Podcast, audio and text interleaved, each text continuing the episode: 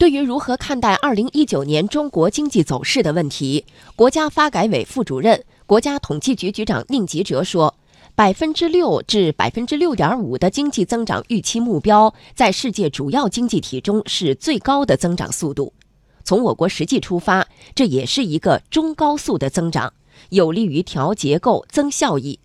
宁吉喆还透露，从已有数据看。今年年初以来，我国经济运行总体平稳，趋势向好。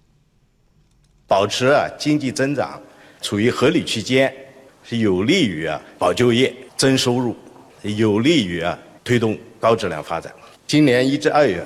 我国的经济运行啊是开局总体向好的，生产总体向好，农业的基础稳定，工业呢也是总体平稳的。服务业生产持续增长，